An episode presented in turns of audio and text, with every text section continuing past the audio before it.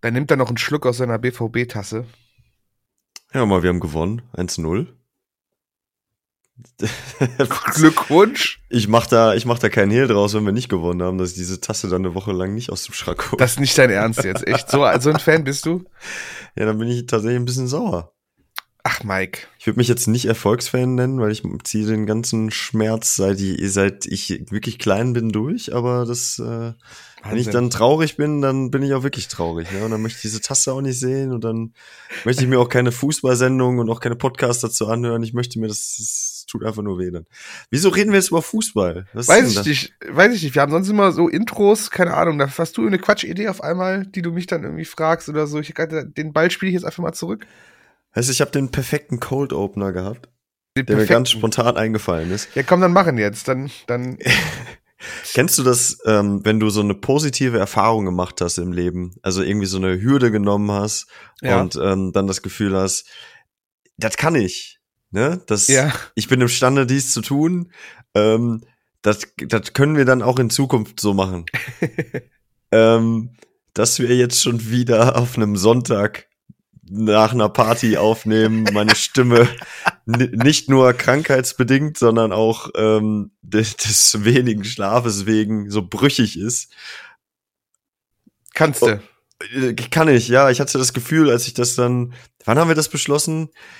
Das, oh. war, das war sowieso. Also, Leute, eigentlich sollte diese Folge heute einen, einen ganz anderen Themenverlauf nehmen. Das hat jetzt leider zeitlich nicht hingehauen. Es lag nicht an uns. Das möchte ich dazu sagen. Ich möchte das mal auf unsere Gäste schieben.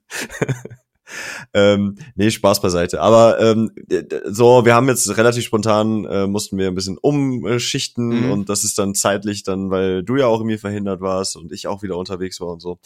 Nehmen wir jetzt wieder sonntags äh, auf und ich bin quasi wirklich vorhin erst aus dem ICE gestiegen, ähm, aus Leipzig. Gestern war mal wieder, also wie das so ist, ne? Ich glaube, wir erzählen viel mehr über die Partys eigentlich, weil wir auch nur noch da stattfinden, oder? Ja, wir, wir, wir, wir finden da schon sehr oft statt, das ist ja, richtig. Das ist wirklich ja. krass. Wir kamen auch irgendwann gegen, weiß ich nicht, es war auf jeden Fall zur späten Stunde, ein, ein junger Mann zum Pult ähm, und hat sich sehr herzlich bedankt für den Podcast, was ich wirklich mega geil fand. Ich habe mich total gefreut. Wie nett. Ähm, und da habe ich dann im Nachhinein noch gedacht, wenn wir jetzt immer wieder Leute auf den Partys treffen, die uns kennen, dann ist das ja sogar eine special Verbindung. Weißt du, irgendwann ist es einfach der Party-Podcast. Der Party-Podcast. Weil die Leute sind sowieso da und treffen uns da. Ja. Ja, wir müssen mir viel mehr Podcast-Werbung auf den Partys machen, damit wir irgendwann dazu kommen zu dem Punkt. Ja, ich, ich, ich, ähm, ich bin gerade gar nicht sicher, ob ich die ganze Zeit meine Gedanken so frei laufen lasse. Irgendwie, ich, ich sollte mich nochmal sortieren. Also. Okay.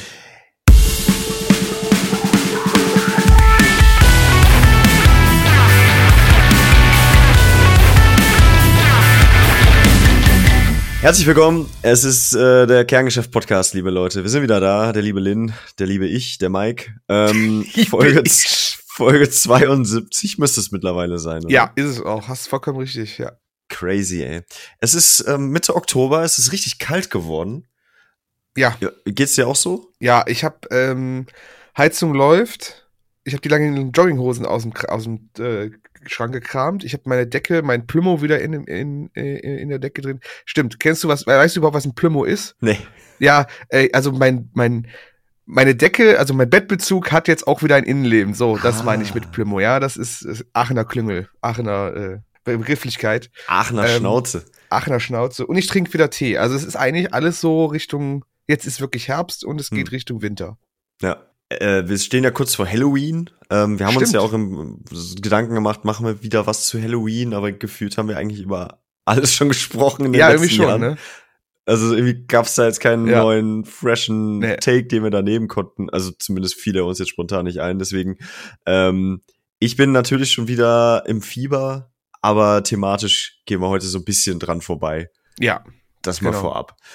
Ähm, wollen wir mit Musik einsteigen oder wollen wir mit, mit Themen einsteigen, die wir gerade eben noch reingeschmissen haben für uns? Ey, fangen wir erst mit Musik an, komm. Fangen wir mit Musik an. Guck mal, guck mal, Halloween ist doch eine super Überleitung zu einem der Songs, über die wir sprechen wollen. Ah, du bist ist zwar low-hanging fruit, aber ich finde, das kann man trotzdem tun. Ice Nine Kills. Ice Nine Kills. Ice Nine Kills. Meet and Greet ähm, ja. ist jetzt noch als Single rausgekommen, ist Teil der äh, nochmal Special Edition oder Ja. so von der.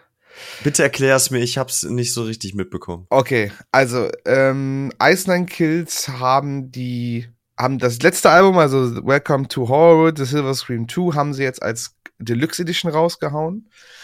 Ähm, darunter sind natürlich das normale Album, wie wir es halt kennen, von, vom letzten Jahr. Ne, letztes Jahr kam das raus, oder? Äh, ich, ja, ich glaube schon. Ja, ich meine auch, ne?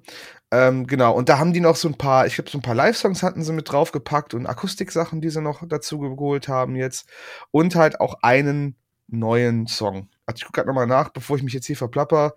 Nee, es sind ein paar, genau, es ist die Sh- Shower Scene Akustik und äh, Rainy Day gibt's einen Remix ähm, tatsächlich und halt dann den neuen Song Meet and Greet. Ja, und das Ding ist äh, 21 schon rausgekommen. 21, schon zwei 21. Jahre her. Ja, ja. Ja. Boah, ey, wie schnell die Zeit vergeht. Ich ist erinnere mich noch. Ich erinnere mich dran, dass wir da noch drüber gesprochen hatten im Podcast zu Halloween, weil es halt irgendwie kurz vorher oder der dessen rausgekommen ist, das Album. Ja, und ich habe die Platte auch irgendwann, auch, ich glaube, die ist viel, viel später erst raus oder wurde verschickt oder so. Es gab's Ja, äh, ja, genau. Digital ist sie früher rausgekommen, aber sie kam halt dann, also hard, ha- hardmäßig, hardware-mäßig später erst. G- Genau, der, die phy- physischen Mhm. Physischen Teile, genau. Deswegen habe ich die auch viel, viel später erst erhalten, aber ich habe sie in der Originalvariante äh, im Schrank stehen. Ja. Ähm, bevor wir über den Song kurz sprechen, ähm, bist du ein Fan von diesen ganzen äh, Super Deluxe Mega nochmal rausbringen Editions? Aber das kommt wirklich stark drauf an. Ähm, ich müsste jetzt gerade überlegen, irgendeine, ich weiß, dass ich eine Deluxe Edition sehr gern mag, weil die halt noch noch ein paar Songs hinzugefügt hat, die ich wirklich sehr gemocht habe. Also wenn Hm. noch so zwei, drei Songs noch nachrutschen, die vielleicht jetzt nicht auf das Album geschafft haben, die aber trotzdem gut sind, dann finde ich das nice. Dann kann ich mir das, also finde ich das okay.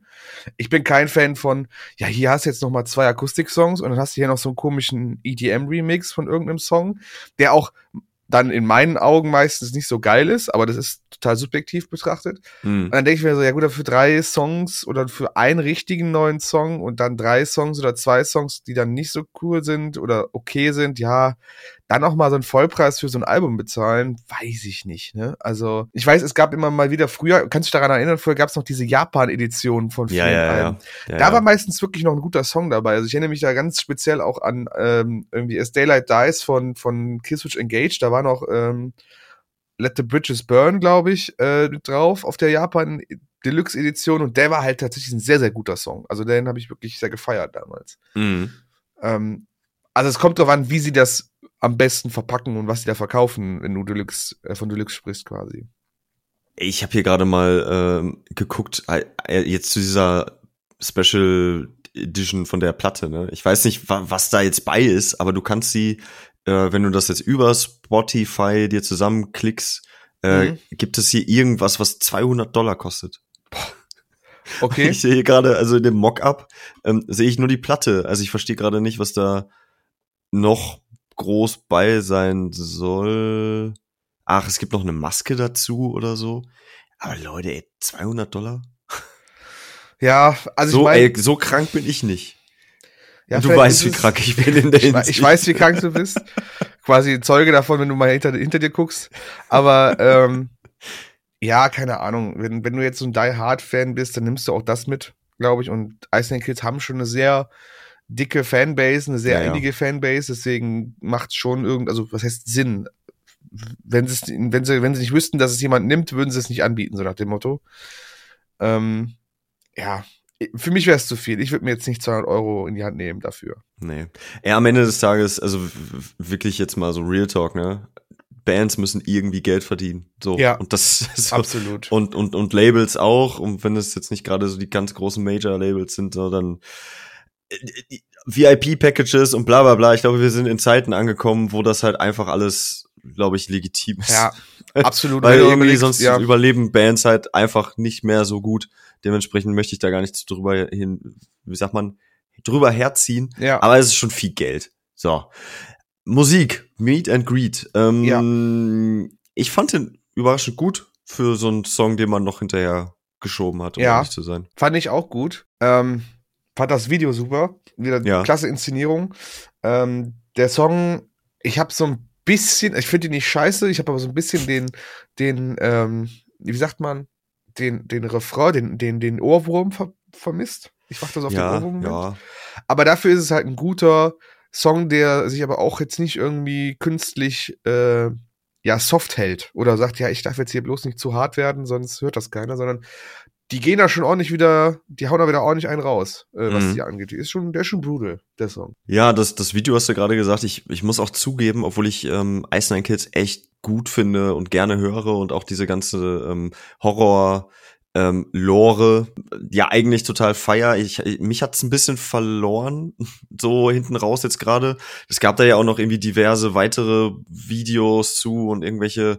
Das, ich habe das leider alles nicht verfolgt, deswegen kann Ja. ich da jetzt keinen Kontext geben. Aber ähm, als ja Horrorfan äh, hat mir das natürlich sehr gefallen, dass sie hier äh, Schweigen der Lämmer äh, Ja. aufgegriffen haben. Genau. Das haben sie auf jeden Fall sehr, sehr gut inszeniert und ähm, ich sag mal so, musikvideotechnisch äh, kannst, kommst du, wenn du, ich sag mal, es soll ja Leute geben, die keine Musikvideos mehr gucken, sagen wir mal so.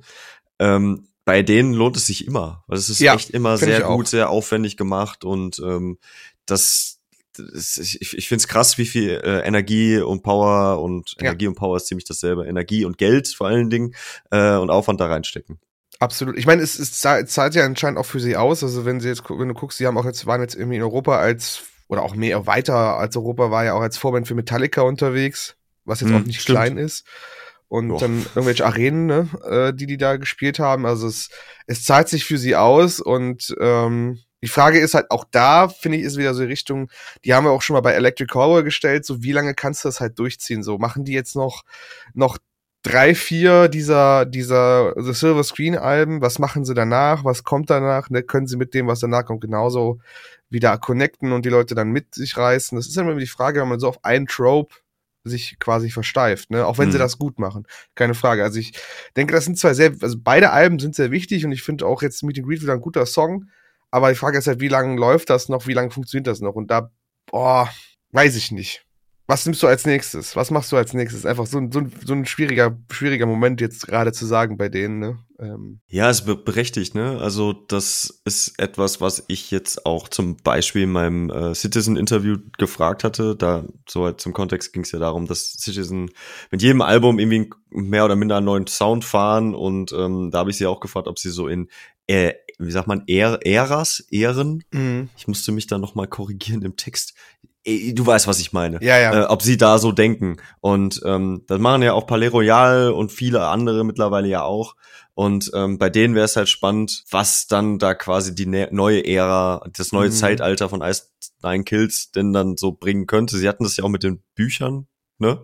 Mhm. Vorher, vor der, vor der, vor der Genau. Horror-Geschichte äh, Geschichte quasi. Every Trick in the Book hieß es. Äh, Album. Das war es, genau. Ähm, Aber, pff, aber Bücher, nicht. Ne, das ist ja da, da war es halt noch so ein, so ein Ding, das ist halt auch nicht das Medium für jedermann. So, ich nee, glaube, nee, eben mit- absolut. Also ne? ich weiß jetzt auch nicht, ob sie ähm, irgendwann auf, ähm, äh, weiß ich nicht, Romantic Comedies umsteigen oder so. Ja, oder auf Videospiele könnte ich mir zum Beispiel auch Videospiele vorstellen. wären witzig, ja. Wäre auch noch so ein Ding, wobei sie ja schon mit Rainy Day eigentlich mehr in die Videospielecke gegangen sind wegen Resident Ja. Evil, aber Ja. ja. es ist halt, ne, das ist halt so, so, so die Frage. Ähm, naja, ich, ich, ich Wir bin einfach mal sehen. gespannt, was die, was die Zukunft bringt.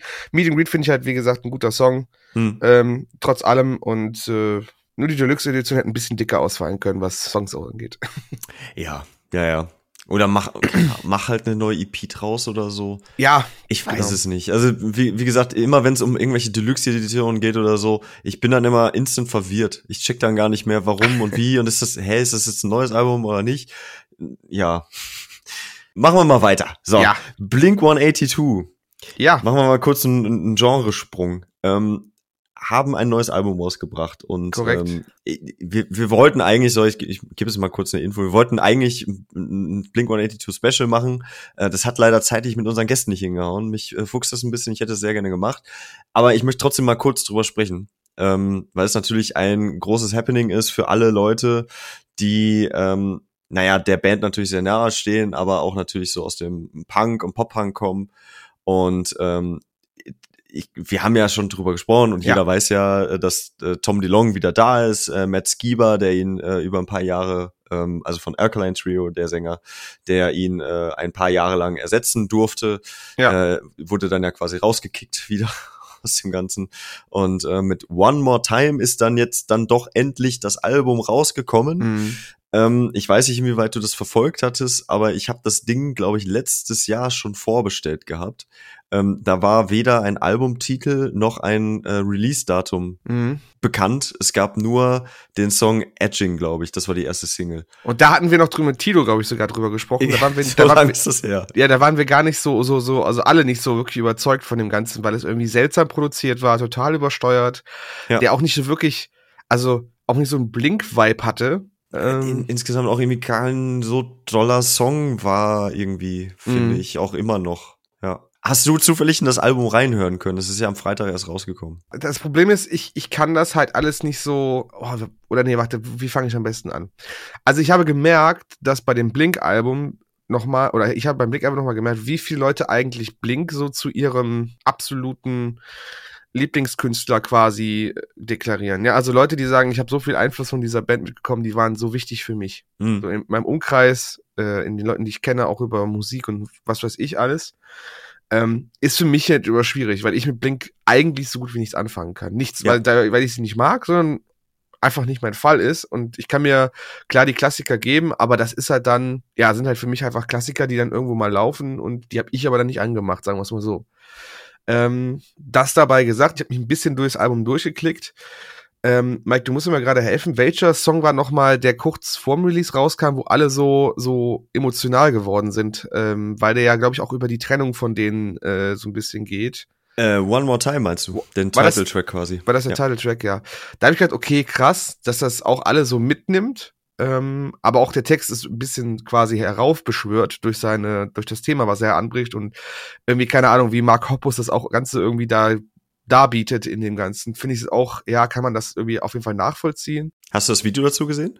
Ja, das ist so, geht auch durch diese Äras von, äh, von Blink, ne? Also auch so ein paar habe ich sogar wieder erkannt hier von, ähm, First Date oder, oder Rockshow und sowas hatten sie auch, glaube ich, ein paar Set-Pieces mit drin, aber alles digital erstellt. Ne? Das war alles so ein bisschen AI-digitalmäßig dargestellt. Ja, es war quasi wie ein Greenscreen, dass ja, sie äh, die, genau. die, ähm, die Sets quasi mit aufgegriffen haben und sie sich immer wieder da reingestellt haben.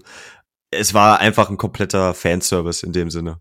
Ja, und ich merke auch irgendwie, dass Blink dadurch so auch so lustigerweise auch super relevant wieder im, im Mainstream Popkultur geworden sind dadurch. Ja, ja. Also irgendwie, das hat auch sie super, nochmal super krass irgendwie in die, in die Köpfe der, ich sag jetzt mal nicht Pop-Punk-Fans oder der, dieser Musikszene quasi gebracht. Ähm, ist schön, freut mich wirklich so sehr. Ich, das Album, ich, ich kann dem nicht so viel abgewinnen. Also ich habe mich dann doch, doch äh, dabei ertappt, dass ich dann, dann eher noch gesagt habe, ja, okay, ich, ich, ich mache jetzt zum nächsten Song, so nach dem Motto, mhm. weil ich ja nicht warten konnte, da weil es mich dann nicht so gekickt hat, dass ich halt durchhören möchte. Aber ja, also ich, ich würde schon sagen, es ist, es ist irgendwie ein modernes Blink-Album, äh, habe aber auch keine krassen Vergleichswerte. Also es ist das, was ich erwartet hätte von einem modernen Blink-Album, sagen wir mal so.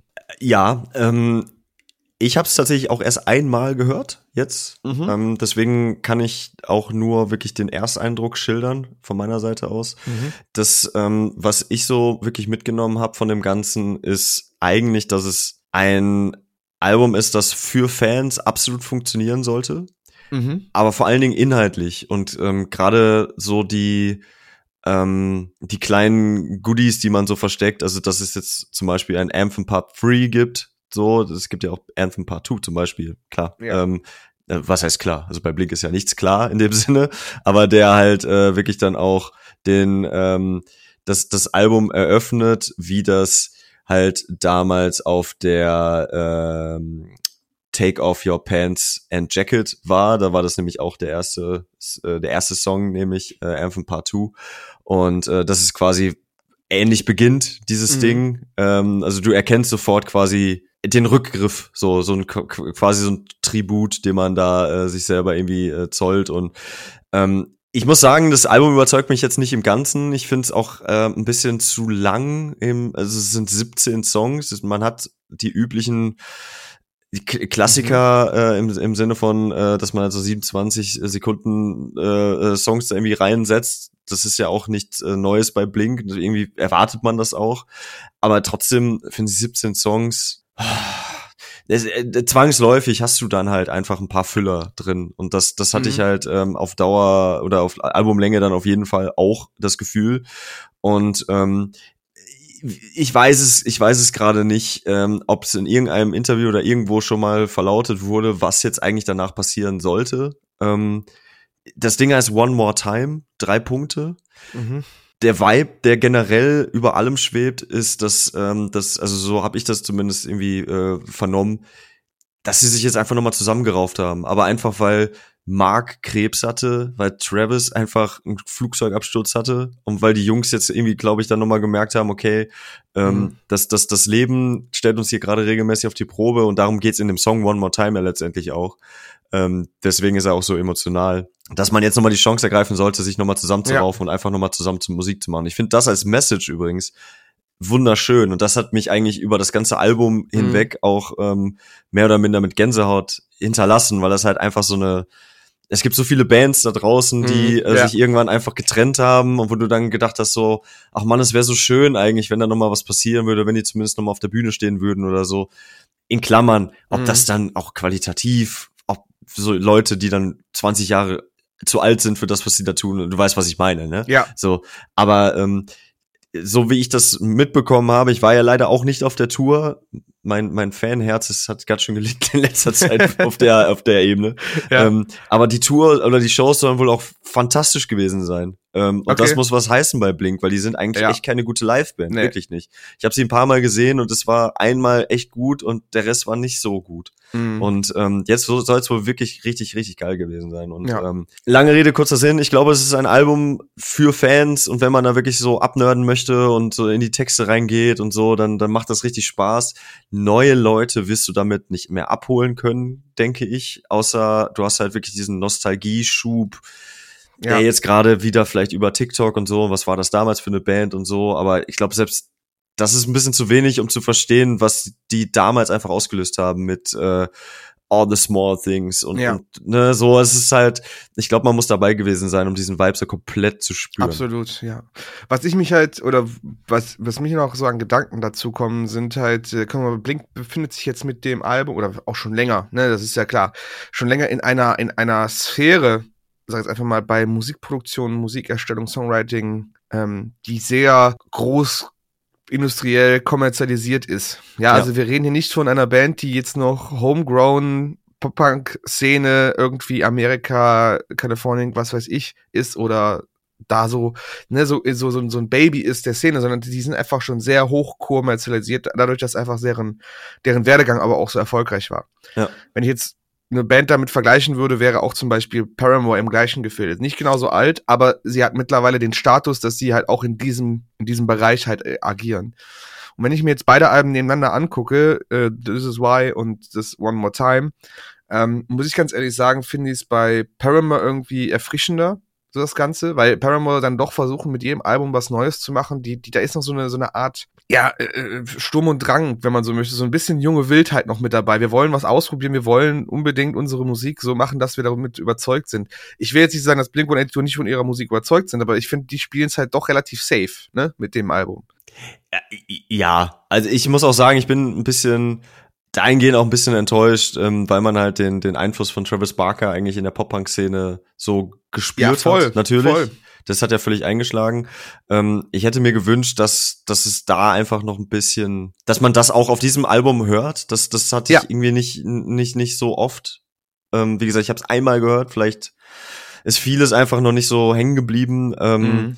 Ich habe das Gefühl, man hat alles rausgejagt, was wirklich äh, einigermaßen gut funktioniert für das Album. Deswegen sind es dann 17 Songs geworden. Mhm. So drauf damit.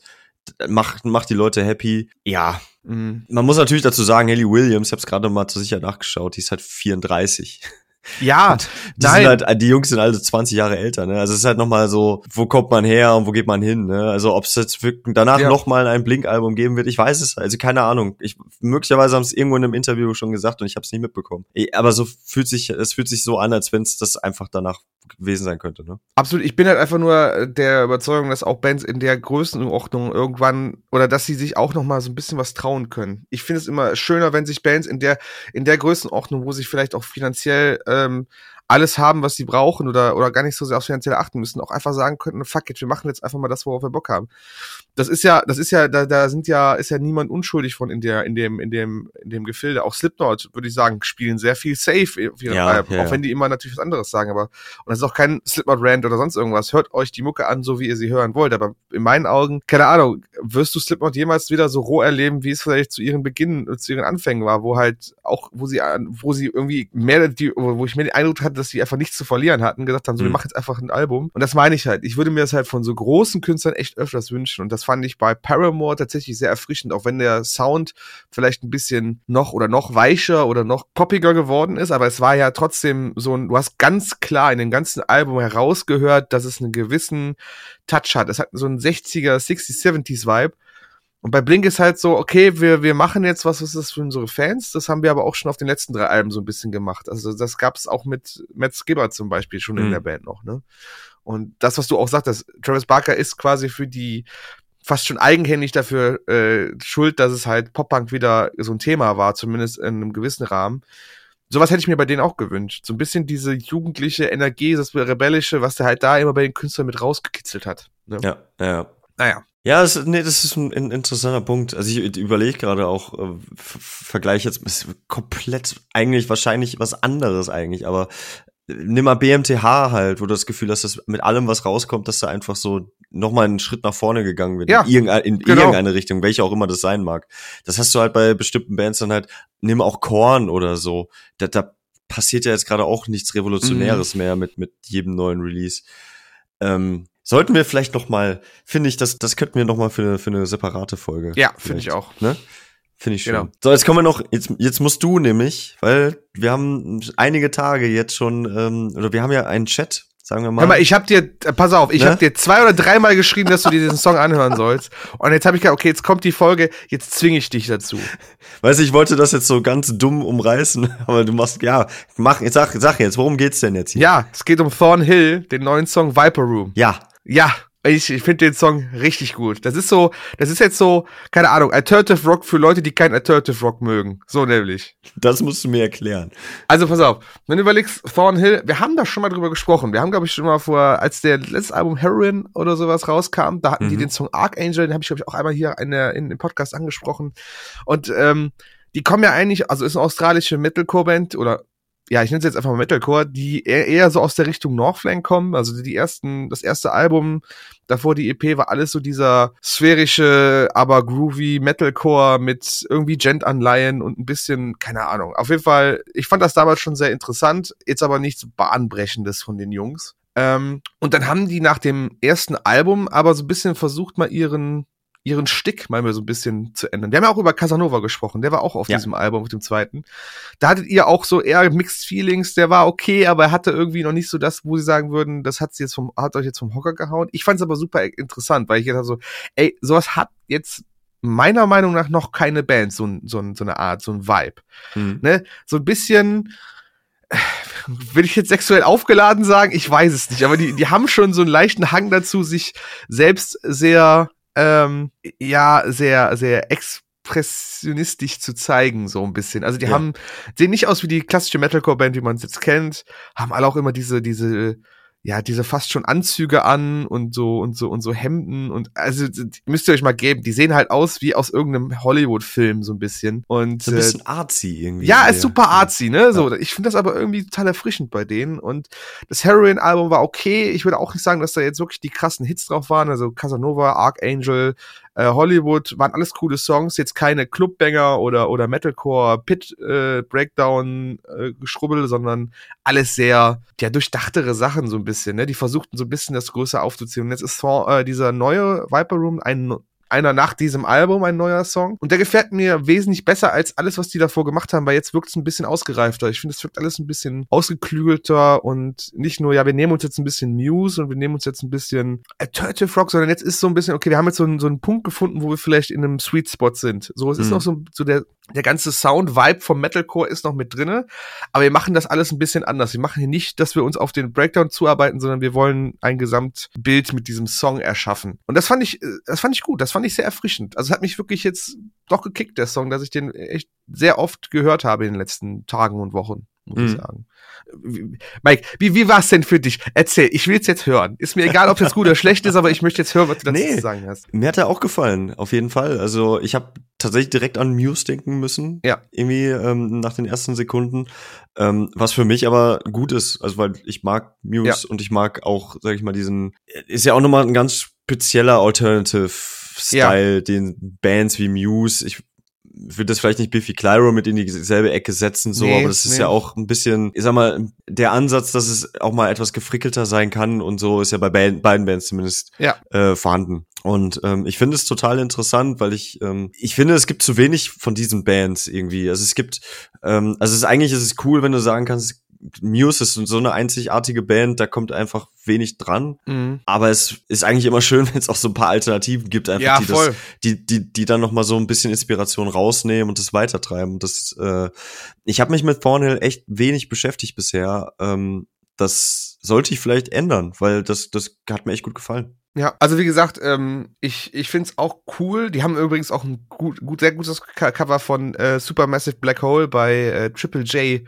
aufgenommen. Ja, ja das kenne ich. Ähm, was ich auch finde, das war wie äh, äh, Arsch auf Eimer so ein bisschen, weil die Stimme auch wunderbar gepasst hatte und die ist auch echt gut performt haben. Ähm, ich, ich, ich hoffe, dass sie so ein bisschen dabei bleiben. Und ich finde das interessant, weil äh, auch eine andere australische Band, auch ähm, Void of Vision, ist auch versuchen, so ein bisschen einfach Metalcore zu nehmen. Also wir nehmen uns jetzt so modernen Metalcore und dann machen wir aber noch so ein holen wir uns mal irgendwie einen, Inf einen Einfluss rein, der da gar nicht so reinpasst oder den gar so viele Fans von der Mucke gar nicht so geil finden. Und dann hast du schon sowas eigenes kreiert, dass es halt einfach auffällt, wenn das mhm. passiert. Ne? Also ich sage jetzt auch nicht, dass die Songs alle ein Hit sind, aber ich finde alleine der, der Anspruch zu sagen, ich mache jetzt was draus, ähm, was Neues, fand ich eigentlich super interessant und äh, würde ich mir halt auch dann öfters wünschen von Bands. Ne? Absolut. Ja. ja. Signal World hat äh, ja. ich habe mal gar keine Brücke genommen. Mir wurde letztens übrigens gesagt, wir bauen sehr viele Brücken. Das äh, habe ich als äh, Pass auf, bekommen. ich gebe dir eine Brücke. Ich habe mir ähm, von der neuen Adidas und Korn Kollektion zwei Sachen vorbestellt. So. Und reißt meine Brücke ein, um eine neue aufzubauen. Genau. Und Korn, Korn haben da haben dafür ein Video rausgebracht und dieses Video haben sie auf dem Signal World letztes Jahr oder dieses Jahr gedreht und das ist jetzt jetzt gibt's ein neues Signal World Lineup. So, jetzt sind wir da. Okay. Im Schnelldurchlauf. Ja, ähm, die Adidas Korn Geschichte checke ich immer noch nicht so richtig, muss ich sagen. Also ja, ich weiß, ich weiß, wo es herkommt. ich, ähm, ich war, äh, die, von der Idee war ich gehypter als das, was ich nachher gesehen habe, muss ich sagen. Hast du jetzt irgendwas vorbestellt? Ja, oder? ich habe mir die Schuhe, also das ist ja so, pass auf, jetzt gehen wir so ein bisschen in die Fashion-Ecke und ich weiß, das wird dich jetzt auf, auf so ein bisschen auf Unverständnis äh, treffen. Bei mir, der mal ein Fashion-Label betrieben hat. Ja, pass auf, pass auf, weil das hat mit so ein bisschen mit, mit äh, künstlichem Hype zu tun. Du musst dich dafür registrieren, dass du die bekommst, dann wirst du ausgelost, ob du die Sachen bekommst. Und ich habe mich für, für die Schuhe, die schwarzen und für ein T-Shirt registriert registriert. Und ich hoffe einfach, dass ich eins davon bekomme. Ich habe aber auch das Gefühl, dass die gar nicht so krass verkauft wird, diese ganze Kollektion. Weil du musst dir das so vorstellen, für uns als Leute, die wissen, was Korn ist, alles cool. Aber da ist dann immer so die Preisfrage, ne? Gibt ein Fan 60 Euro für ein Korn-Shirt aus, so. Ja. Nur weil der Adidas offiziell mit dabei ist. Ja. Aber jetzt musst du das von der anderen Seite sehen. Jetzt kommt da so einer, der so ein Fashionista ist, ich nenne ihn jetzt einfach mal so, hat seine Adidas ähm, Confirmed App auf dem Handy und da wird dann einmal gesagt, ja, wir haben jetzt hier eine neue Kollektion Adidas Korn. Und er denkt so, okay, wer ist das denn? So, und guckt vielleicht, auch hört doch gar nicht die Mucke rein, sieht einfach nur die, die Designs und denkt so, ja, keine sieht Ahnung. Sieht ja aus wie bei H&M, diese komischen 90s. Äh, Brauche ich das die jetzt? Also, ne, die, die müssen das ja auf dem rein, also wenn du so, so, so Fashion drin bist, dann ist es ja ein rein ästhetischer Aspekt, den die da berücksichtigen. Ja, sicher, klar. Und selbst dann würde ich auch sagen, okay, ist schon schwierig. Also ich weiß nicht, ob das jetzt so viele Leute feiern werden. Jetzt so ein einfach nur schwarzen Trainingsanzug von Adidas mit dann dem Korn-Logo drauf, ob das jetzt so der Renner ist bei den Leuten, die halt so fashion-orientiert sind. Deswegen, ich glaube, der wird nicht so krass rausgehen, das Ganze, und deswegen ist die Chance sehr hoch, dass entweder ich jetzt bei der Registrierung beides bekomme oder dass es nachher in den Shops landet, um halt dann den Rest abzuverkaufen. Das ist halt ja. auch, was auch oft passiert, ja. Aber ich fand die Idee, ich finde einfach, ich finde es für den Joke einfach lustig. Ich, ich muss ich ganz ehrlich sagen. Irgendwie gehe ich da gerne mit bei sowas. Ähm, weil einfach dieses, äh, kurz, kurzer Hintergrund für die, die es nicht wissen, es gab ja diesen Song äh, Adidas von, von Korn aus ja. den 90ern. Das, die ah, trugen did auch, I dream about sex. Ja, genau, genau. Die, die trugen auch immer nur diese Trainingsanzüge früher. Ähm, habe ich in dem Video übrigens auch zu dieser Kollektion gesehen und hat auch Jonathan Davis gesagt, er hat halt diesen Pailletten, diesen lilanen Pailletten-Trainings, also hat er selber gemacht. Ach krass. Den hat er komplett selber erstellt, angepasst. Die haben damals ihre gesamten Korn-Sachen, ach, ihre gesamten Adidas-Sachen, die sie hatten, immer selber nochmal umgeändert, umgenäht, angepasst, wie sie es haben wollten und sind dann, dann damit aufgetreten. Und damals, als der Song rauskam, wegen diesem Akronym, ne, All Day I Dream About Sex, ähm, hat Adidas gesagt, seid ihr wahnsinnig, wir, wir wollen mit euch nichts zu tun haben. Haut mal ab. Die sind nämlich damals auf die zugegangen, tatsächlich auch. Und jetzt nach 30, 20, 30 Jahren sagen sie, ja, wollen wir mal so. Und jetzt sagt natürlich Adidas, weil die eine große Band sind, Erfolg haben, ja komm, mach halt. So. Und jetzt haben sie halt diese Kollektion rausgebracht. In den USA gab es auch diesen lilanen Trainingsanzug. In Deutschland gibt es den warum auch immer nicht zu kaufen. Ähm, gibt es jetzt diese Kollektion, offiziell mit Adidas und Korn. Ja. Ich gönn's dir und ähm, ich möchte bitte, dass du, dass du uns ja. da auf dem Laufenden hältst äh, diesbezüglich. Äh, ich das bin sehr, also ich gehe schwer davon aus, dass alle unsere ZuhörerInnen da auch äh, mit Okay, ihr wollt alle, ihr wollt alle, wollt alle mal die, die Pieces sehen, wenn ich sie anhabe, ja? Also das auf jeden Fall. Okay. Machen wir ein bisschen Posing, mache ich euch Bilder, schmeiß ich in die Story. Jetzt, ja ich drück dir echt die Daumen, ich will das unbedingt sehen. ähm, so, jetzt mal ganz schnell noch Sick New World haben, ja. ähm, das ist ja quasi das äh, mega super duper fette New Metal und ein bisschen artverwandtes äh, Festival, was äh, dieses Jahr das erste Mal stattgefunden hat. Ja. Äh, in Las Vegas, wo denn sonst, mhm. da wo ja auch When We Were Young jetzt gerade stattfindet. Ja, stimmt. Ne? Genau. Und ähm, ja, mein Instagram ist gerade auch schon wieder, ich würde jetzt nicht sagen voll, weil ich folge nicht so vielen Leuten, die gerade da sind, aber so ein paar habe ich gesehen, fand ich interessant, ja. was ich so gesehen habe. Ähm, das, das Line-Up jetzt vom Sick New World ist auch natürlich mal wieder eine Ansage, ne? Deine Highlights so? Also cool, System of Down Slipknot, aber ich glaube, System of Down war letztes Jahr schon mal da. Äh, das, boah, das weiß ich äh, Dieses nicht. Jahr meine ich dieses Jahr. Ja, äh, ja genau. Ähm, Danny Elfman finde ich halt, finde ich halt ziemlich funny so. Wer, weißt wer du, ist das nochmal? Danny Elfman ist ein ähm, eigentlich ein Komponist für für Filme und sowas. Ich meine, er hätte auch für Tim Burton einige Sachen äh, Ach ehrlich komponiert. Okay. Ja, ja. Aber der der der spielt tatsächlich immer sehr mit diesem ganzen Metal Ding und hat auch wenn er live, es gibt ja so Touren von solchen, auch von Hans Zimmer, der geht ja auch auf Tour. Ja, ja, ja. Und Danny Elfman hat einen sehr krassen Hang zu Metal und New Metal und und Progressive Metal und alles so. Das ist eigentlich ziemlich funny, dass er dann da auftritt, so richtig als Lol. Künstler. Ähm, könnt ihr euch geben, der hat ein paar Alben auch rausgebracht. Also die gibt's auch bei Spotify, äh, ist halt ganz eigenes Zeug so ein bisschen. Ähm, ich find's lustig, dass irgendwie The Holy Trinity of Modern Metalcore so untereinander steht. Also Bring Me Horizon, Bad Omens und Sleep Token. Ja. Fand ich irgendwie funny so in der Mitte, so von hier, die haben wir alle, kommt, guckt euch das mm, an. Mm. Ähm, ich hab, wo ich mich ansonsten so ein bisschen dran festgehangen habe, sind die ganzen Bands, die ich nicht kenne. Also da sind so Sachen wie Flashwater, was auch immer Flashwater sind. Flashwater ist ähm, so Emo-Grunge-Krams. Okay. Äh, voll funny, dass da einfach Combi Christ zwischenhängt. Ja. Also, dass die irgendwie jetzt auch Industrial mit da reinschmeißen.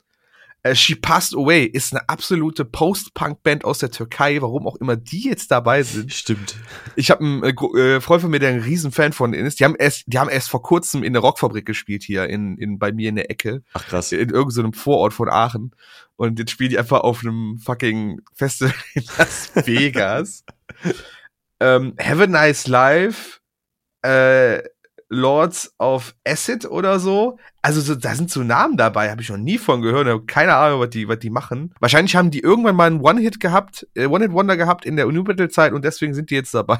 Ja, also es ist auch, es gibt so viel Krams, äh, also ja, es ist eine sehr triviale Aussage, aber man, man stößt ja dann doch immer mal wieder auf so Sachen, die damals auch einfach rausgekommen sind, die man aber nie mitbekommen hat. Ja. Ähm, das ist ja bei dem äh, When, We Were, When We Were Young Ding ja genauso gewesen, wo du dann so One-Hit-Wonder-Bands, äh, ohne jetzt wirklich zu wissen, ob es hier auch drauf zutrifft, ne? Aber ähm, was ich halt auch geil fand, Trash Talks sind mit dabei. Ja. Fantastische äh, Absolut. Live-Band auch. Also absolutes Erlebnis. Ich hoffe, die kommen noch mal nach Deutschland.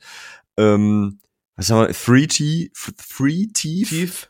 Ähm, genau. ne, Industrial Metal hast du ja auch letzte, äh, letzte Mal, äh, letzte Mal auf, in einer der letzten Folgen auf jeden Fall auch äh, in ja. die Liste gepackt. Äh, Spotify Playlist. Und ähm, ja klar, ne, Static Dress, Better Lovers ähm, mit ja. dem Dillinger Escape Plan äh, mit, äh, Sänger äh, äh, nee. Greg Pusciato. Ah doch, genau, Dillinger, genau, und die Jungs genau. von Every Time I Die, so, so rum. Genau, das, das war's ja.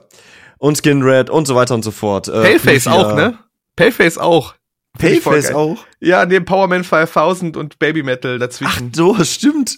Lol. Übrigens, super geil, Powerman 5000, immer noch ein absolut klasse Band, ich finde die richtig nice, aber Ja, das. Playface ist neben einfach neben Non-Point auch, ne? Ja, Non-Point auch, ey. Bullet with a Name, und das ist eigentlich fast schon zu, zu klassisch, also zu sehr Klassiker, dass sie halt nicht mehr spielen sollten. Also Ja. nicht, nicht spielen. Ähm, äh, ernst gemeinte äh, Highlights für mich auf jeden Fall Gel, Zulu und Skull, dass die dabei sind. Ja. Ähm, absolut, also das, das ist so aktuell Hardcore, Tsunami auch und Drain, äh, aktueller, es sind so, so Hardcore-Hype-Dinger aus den USA. Also wenn die halt nicht da sind, dann weiß ich halt auch nicht, weil um die dreht sich aktuell alles, um diese vier Bands, Mhm. vier, fünf Bands. Das finde ich halt sehr geil. Static Dress auch wieder dabei, cool. Ja. Kim Dracula irgendwie selbstredend. Also das wäre so, hätte ich nicht anders erwartet, weil vom Stile her passt das voll in diese Ecke. Ja, ja. Äh, und Kitty. Schö immer schön, wenn ich Kitty irgendwo Und lese. Kitty, ja. Die vergessene New Metal Band irgendwie, habe ich Gestern noch äh, Spit im äh, Ja. Ge äh, gespielt. Sehr gut, sehr gut, ja. Nee, ist, ist ein wildes Line-Up. Ich wünschte, sowas gäbe es auch in Deutschland oder in Europa, weil ich finde es irgendwie cool. Äh, ich könnte mir das gut vorstellen.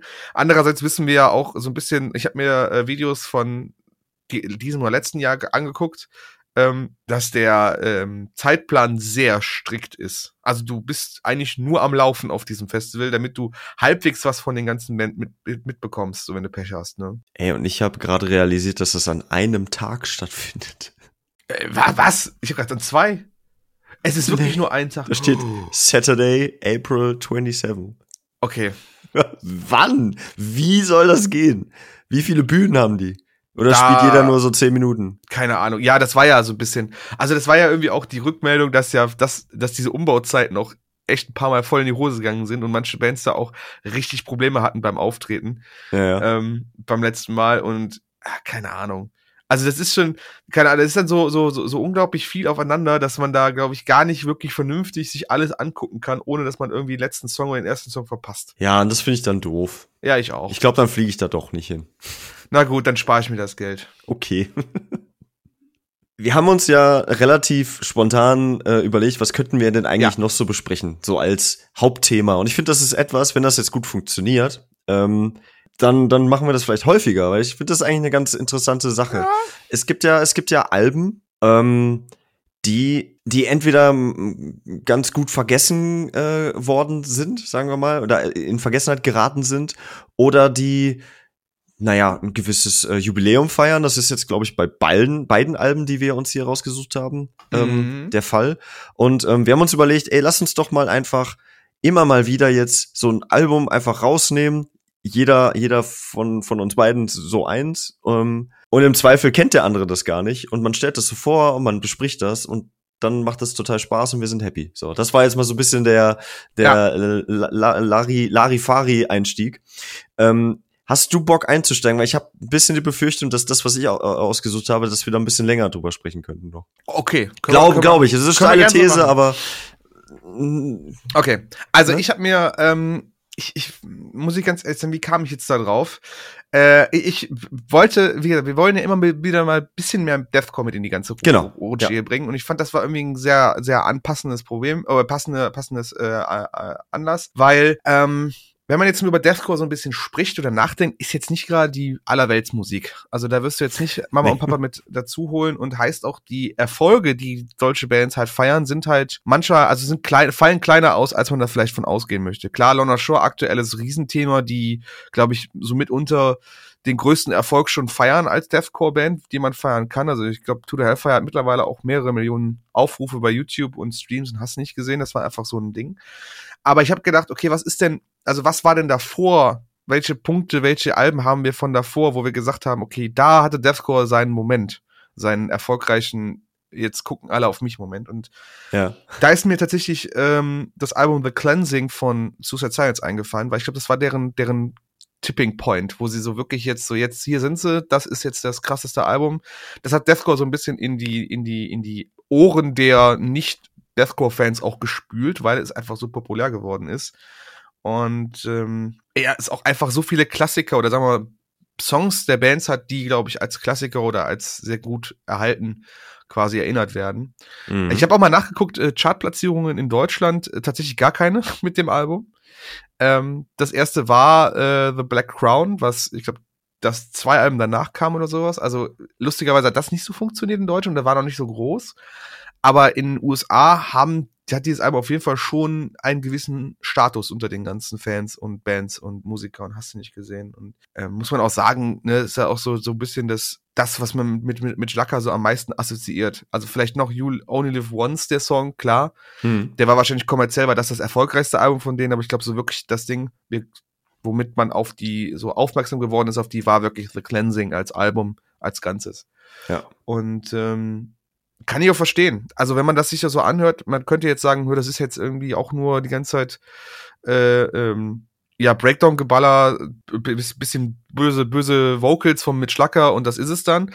Aber wenn man es sich dann mal so zu Gemüte führt und denkt, okay, es ist aber schon sehr catchy. Also irgendwie hat jeder Song so, so, so einen Punkt, wo du sagst, oh ja, das könnte ich jetzt, man kann die sehr gut voneinander unterscheiden und da würde ich jetzt, könnte ich schon sagen, okay, das ist der Song, das ist der Song oder da hält mich das, da hält mich das.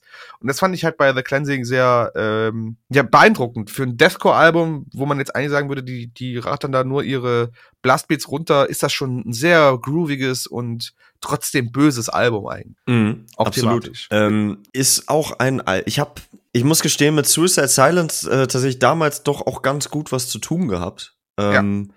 Die eine ne Band, die ich jetzt vielleicht nicht immer gehört habe, weil mhm. ich auch damals so wie heute auch nie so krass im Deathcore unterwegs war. Mhm. Aber ähm, die waren natürlich trotzdem eine Ersch Erscheinung und ich hatte auch das Glück, ähm, Suicide Silence damals auf der das müsste eine Never Die Tour gewesen ja. sein, in der Essigfabrik in Köln. Ja, ähm, da war ich auch damals. Das war Ach, 2000 elf oder zwölf. Müsste ich jetzt nochmal nachgucken. Die, das, die das kann sehr gut. Da oben. Genau, das, das äh, 2012 würde passen zu The Black Crown, das du ja gerade auch äh, erwähnt hattest.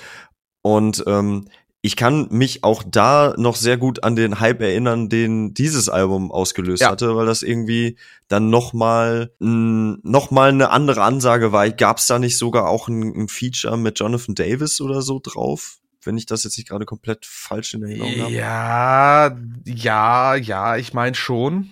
Ja, also unter anderem deswegen auch. Aber äh, zurück zu The Cleansing. Ähm, äh, ein Album-Artwork, was natürlich äh, für sich äh, stehend schon mal einen hohen Wiedererkennungswert hatte, ja. weil es ja auch so ein, so ein, ich glaube auch viel auf, auf Merch, auf Shirts und so äh, mhm. wieder zu finden war. Ne? Und ähm, ich habe, ich bin dann, als du das, äh, als du das genannt hattest äh, oder im, im Vorfeld jetzt äh, dich mhm. darauf ähm, ne, mir gesagt hast, wir, wir besprechen jetzt darüber, so, ich krieg keinen keinen ganzen Satz mehr zusammen. Naja, Schlaf könnte helfen, ist ja. es auch egal. Das ziehen wir jetzt hier einfach durch, Leute. Ähm, bin ich da durchgesprungen und habe gemerkt, okay, krass, du kennst viel mehr Songs, als du gedacht hast. Und ja. ähm, da sind sogar ein, zwei, drei Songs drauf, die ich äh, damals sehr viel gehört habe. Ähm, The Price of Beauty zum Beispiel. Ja. Den fand ich damals schon richtig krass und ich fand das Musikvideo, ich weiß nicht, ob du das kennst. Ja, kenn ich. Ähm, heftig. Ja, voll. Voll. Also das hat mich, das hat mich, ich will nicht sagen schockiert damals, aber das war schon so, okay, das ist jetzt ziemlich böse Mucke mit einem ziemlich bösen Musikvideo. Das spricht mich irgendwie an und ich weiß nicht wieso, aber das, ja. ähm, irgendwas macht das mit mir. Absolut. Es hatte den ungefähr gleichen Effekt wie jetzt Lorna Shore to the Hellfire. Für viele war das irgendwie bis dato kein Thema. Und dann auf, aus welchem Grund auch immer ist jetzt diese Band auf einmal dafür ver, äh, verantwortlich, dass man auf einmal die Musik hört. Also ich kann mich auch zum Beispiel an eine sehr lustige Situation erinnern damals, ähm, dass ich, äh, also ich muss man auch sagen, ich habe das Album nicht zu seinem Release direkt gehört. Das muss man mhm. auch sagen, weil ey, 2008 hatte ich ganz andere Probleme als, als Suicide Silence. ähm, äh, zum Beispiel meinen Realschulabschluss. Und ähm, das Ding ist halt, wenn, äh, ich war damals auf irgendeiner Party gegen, gegen, gegen, dann in der Zeit äh, mit 17, 18 so ganz am Anfang noch damals. Und ähm, ich weiß, dass ich mich mit irgendeinem Typen da unterhalten hatte, war so eine Hausparty und der meinte so, was, was hörst denn du so für Mucke? Und ich also, ja, ich höre halt Metal so, ne? Ich bin, bin Metal. Aber damals zu meiner Zeit, wo ich halt mehr so Metal, also Metallica und so viele New Metal Bands gehört habe, Static X war damals so mein Ding äh, mhm. im, im Moment. Und er sagte, boah, okay, was ist das Härteste, was du hörst? Und ich habe ihm halt irgendeinen Static X Song angemacht. Dann meinte er so, ja, okay, äh, soll ich dir mal zeigen, was ich so höre? Und dann hat er mir, äh, ich glaube, es war tatsächlich No, no Pity for a Coward angemacht und ich so, yeah. boah, Alter, äh, das ist schon heftig, so, keine Ahnung. Weiß ich nicht, ob ich das so feier zu dem Zeitpunkt. Ähm, lustigerweise so ein bisschen Foreshadowing-mäßig habe ich das dann irgendwann auch sehr gefeiert, die Mucke. Und äh, was mir auch total im Kopf stecken geblieben ist, einfach zu der Zeit oder generell auch aus diesem Album super viel Merch, der daraus entstanden ist, wie du schon sagtest. Also nicht nur das Albumcover, sondern auch so ganz klare Textzeilen von diesem Album. Also gerade No Pity for Coward, Pull the Trigger Bitch war irgendwie auf gefühlt jedem Merch-Artikel von Suicide Silence. Hatte ja. jeder jeder, der so halbwegs, ich will jetzt mal so richtig zeigen, wie rebellisch und edgy ich bin, hat diese Kappen oder T-Shirts mit diesem riesen Font hinten drauf, Pull the Trigger Bitch. Ja. Das war absolutes, also das hast du echt so oft gesehen damals in, auf, auf den ganzen Veranstaltungen. Ne? Es, gerade dieser Song war auch eigentlich so, also gerade dieser Song war das, was heute halt irgendwie Lorna Shore Through the Hellfire und halt jetzt, ich sag mal, alle weiteren Deathcore-Bands, die irgendwie versuchen halt den brutalsten Breakdown am Ende ja. mit Pick Squeals und was auch immer irgendwie zu setzen. Ähm, das war damals eigentlich in meinen Augen korrigiere mich gerne, ähm, so das Pendant dazu oder vielleicht der Vorreiter. Ja, ja. Auf Weil jeden du Fall. nämlich genau, das baute sich einfach darauf auf, dass du am Ende diesen, diesen Endpart einfach hast. Ja, mit so. dem Breakdown und äh, Mitch Jagger macht dann irgendwelche Growls, die auch super krass klingen. Weil, wie gesagt, man muss sich das vorstellen, das hat super viele Leute erreicht, die das vorher nicht gehört haben. Hm. Also klar, wenn du jetzt jemanden hast, der sonst immer nur Cannibal Corpse und Suffocation hast du nicht gehört, ja, für den war das halt so, ja, was ist jetzt daran so krass so? Aber wenn du ja. halt aus dem Metalcore kommst und wir überlegen 2008er Metalcore, wir reden jetzt hier nicht von einem Fit for King oder Crystal Lake, die jetzt schon alle, äh, alle wesentlich härter sind als alles, was damals lief äh, im Deathcore. Das ist halt einfach Mindblow gewesen, musst du so sehen, ne? Und auch Unanswered hat irgendwie über die Jahre so einen, An also so einen Status gewonnen, das war ja der Opener von dem Album.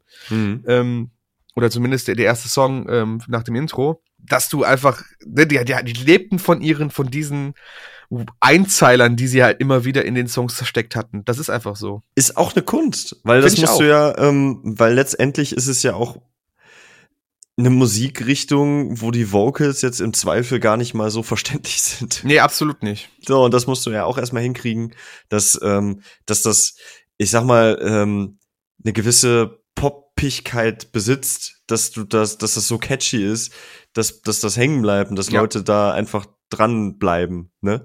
Und ähm, ja, also ich fand das, ich fand das, ich muss, ich muss, muss gestehen, das ganze Album hat für mich nie äh, komplett abgeholt. Mhm. Also für meine Ohren ist es einfach dann doch auf Dauer ein bisschen zu repetitiv. So mhm. die, ähm, das Schlagzeug Weißt du, es ist irgendwie und und die die Riffs und so. Ich habe das hab das Gefühl für mich für mich zumindest, dass es dann irgendwann sehr schnell doch sich wiederholt. Mhm. Ähm, die die Formel, aber ich muss sagen, für das, was es was es war und wie wegweisend das war, ähm, soweit ich das beurteilen kann, ähm, ist das schon krass gewesen. Also auch produktionstechnisch, das ja. kannst du dir heutzutage auch echt immer noch richtig Absolut. gut anhören, auch wenn das Absolut. wenn das Schlagzeug nochmal einen ganz eigenen Sound so hat, mhm. ne?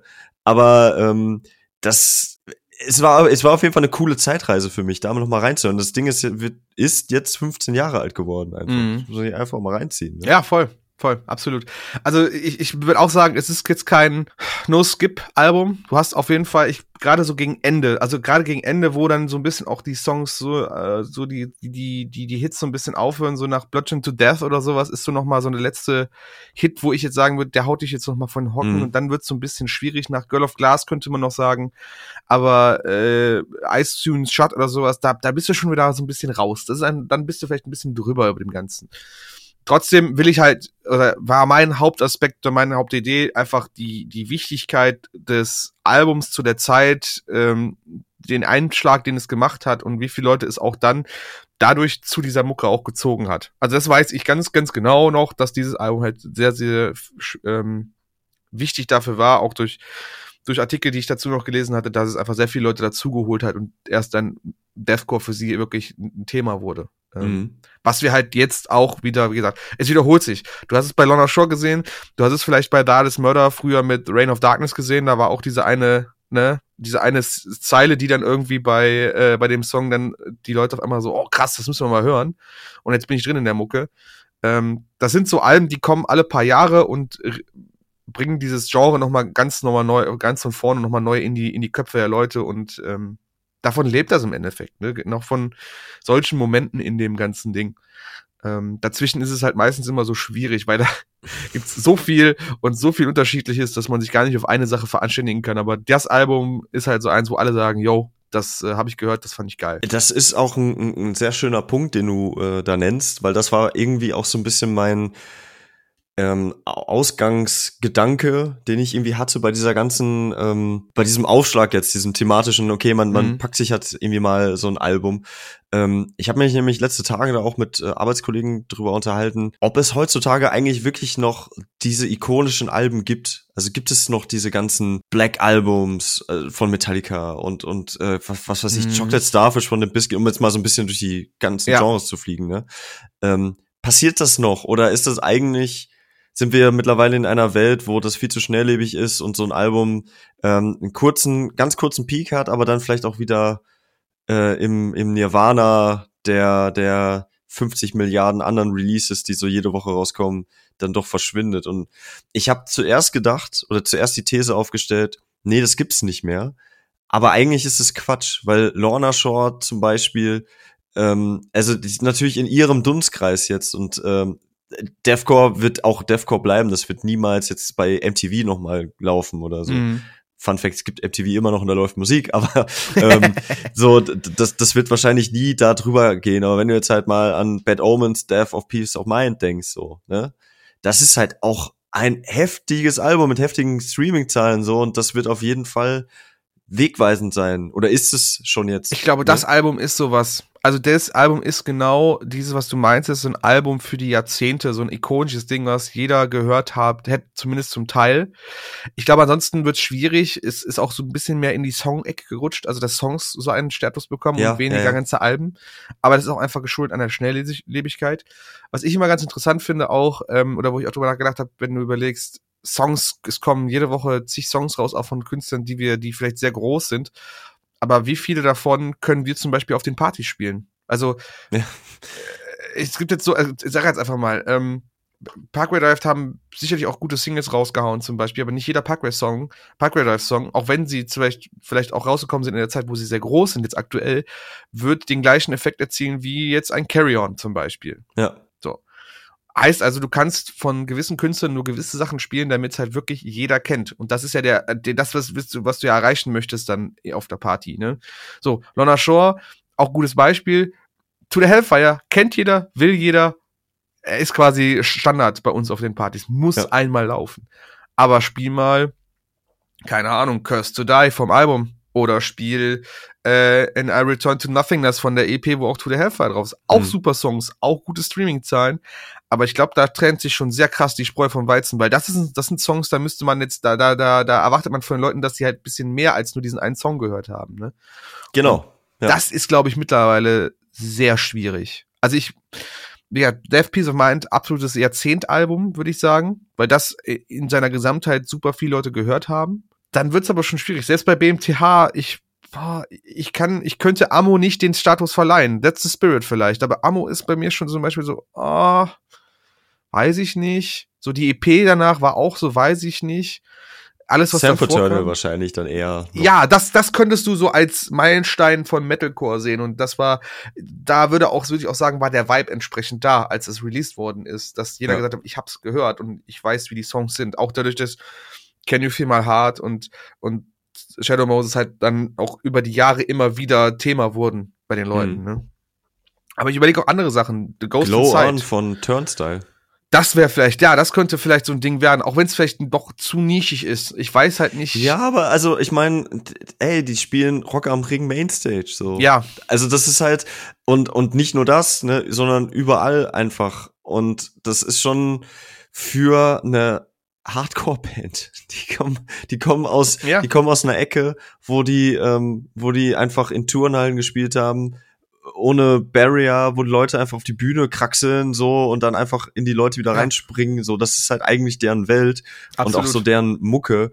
Und ähm, was das einfach für ein Mörder-Album ist, das ist so ein eine Offenbarung. Ja, so. Absolut ähm, kontrovers, weil es gibt viele Leute, die das auch anders sehen wollen, aber ähm, also man muss schon sagen, dass das Ding irgendwie ne, und, und viel, es passiert ja gerade auch viel im Hardcore wieder. Es ist viel, viel netter geworden, viel positiver. Und ich, Ja. ich habe das Gefühl, dass so Bands wie Turnstyle, das haben wir, glaube ich, auch schon mal angesprochen, ähm, da einen großen Anteil dran Absolut. haben. Und dieses Album mit Sicherheit da auch noch mal so ein Leuchtturm ist. Wenn ich mir jetzt noch Alben überlegen müsste, was mir noch eingefallen ist, äh, Trivium, ähm, ich glaube, In Waves heißt das Album auch selber, war so Mhm. für die so ein Punkt, wo die gesagt haben, so jetzt sind wir dick, jetzt können wir, jetzt können wir was tun.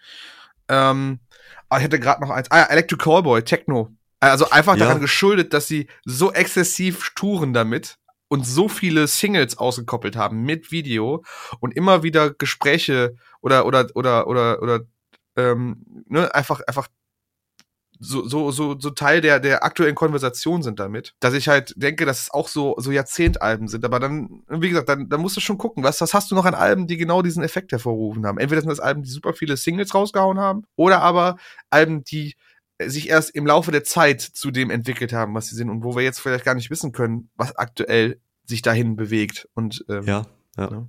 Also das ist, das ist schon, finde ich auch eine super interessante Herangehensweise an das Ganze, weil ähm, ist immer sehr schnell, dass die Leute sagen, ja, es wird nie wieder sowas wie Metallica geben oder es wird nie wieder sowas wie Slipknot geben oder es wird nie wieder sowas geben wie, keine Ahnung, halt diese ganzen Altbands, die halt jetzt auch nur noch Arena-Touren machen und äh, weiß ich nicht. Ja, N Number of the Beast, Iron Maiden, was weiß ich. Also es ist halt Ja. diese ganzen Riesendinger, aber ähm, das ist halt, das ist auch, wenn du dahin gehst, ne, das sind Alben, die sind aus einer Zeit entstanden oder in einer Zeit entstanden, wo du halt auch nicht nicht viel anderes hattest. So, Mhm. da hast du kein Internet gehabt, da hast du genommen, was dir halt am besten irgendwo präsentiert wurde im Plattenladen oder in den Magazinen und so weiter.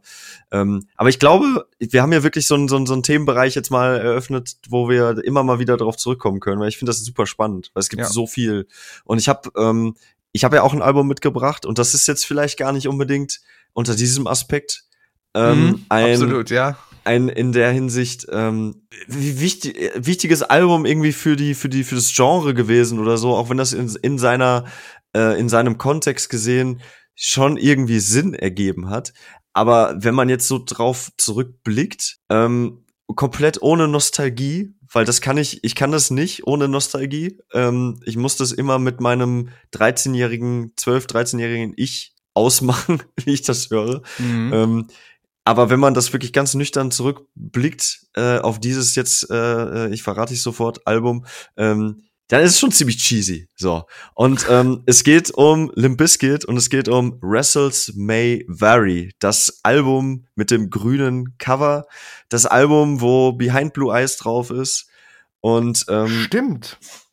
ja, das Album, das einfach unverschämte 68 Minuten Länge hat, was mir so auch einfach nicht bewusst war. Aber ähm, welche, also welches Album hat bitte dauert länger als eine Stunde heutzutage noch? Wenige. Aber ich glaub, Oder? aber ich glaube, Also- Death, Death of Peace Mind dauert eine Stunde, glaube ich, auch, auch von der Größe her. Ich, ich guck mal gerade. Aber ja, ich weiß, was du meinst. Es kann auch natürlich eine super steile These sein, aber ich habe mich wirklich erschrocken, ähm, dass, dass das ja 53 Minuten, ich hab's hier gerade, ähm, dass, Ja. dass, dass das einfach über eine Stunde lang ist. Und ähm, du hast ja, du, also ich habe das ja genannt und du hast direkt gesagt, so ja, da hast du halt irgendwie auch eine Verbindung zu oder, Ja. oder irgendwie, ähm, magst du mal kurz anfangen? Was, was hältst du von der Platte und Ich, ich habe hab mir da echt überlegt, wie, wie, wie verbindest, du die, verbindest du dich mit dieser Platte? ja, Weil tatsächlich ist es meine Lieblingsplatte von Limp Bizkit. Also ich habe sehr viele Songs, die mich, ähm, die, die, womit ich persönlich sehr viel in Verbindung bringe. Mhm. Wie gesagt, ich spreche da immer, wenn ich, ich muss, muss das immer mit erklären, wenn ich über solche Alben spreche, die, der kam 2003 raus, der, ey, in dem Alter habe ich das nicht gehört. Ich habe das alles wesentlich später Mhm. erst mitbekommen, für mich entdeckt, gehört, gemacht. Da waren die Bands schon lange aus ihrer Prime quasi raus. Also Limp Bizkit war da aktuell Nobody für die vielen Leute und hat auch mit niemanden, also niemand hat die wirklich gehört. Aber für viele, viele, die damals ihre Emo-Phase hatten, mit, mit, mit 14, 15, 16 und sowas, für mich war das halt Limp Bizkit und dieses Album vor allem Ding, weil halt so Songs wie Almost Over, Creamer, äh, äh, wie war das, Lonely, ähm, Lonely, Lonely World? World. das waren für mich so diese Emo, Emo-Songs, ja, wo Mhm. ich dann emotional sehr verbunden war oder mich dann da abgeholt gefühlt habe oder verstanden habe. Ähm, und auch äh, für mich auch Eat Your Life so der härteste Shit der ever war, weil es einfach so ein Brecher ist, dieser Song.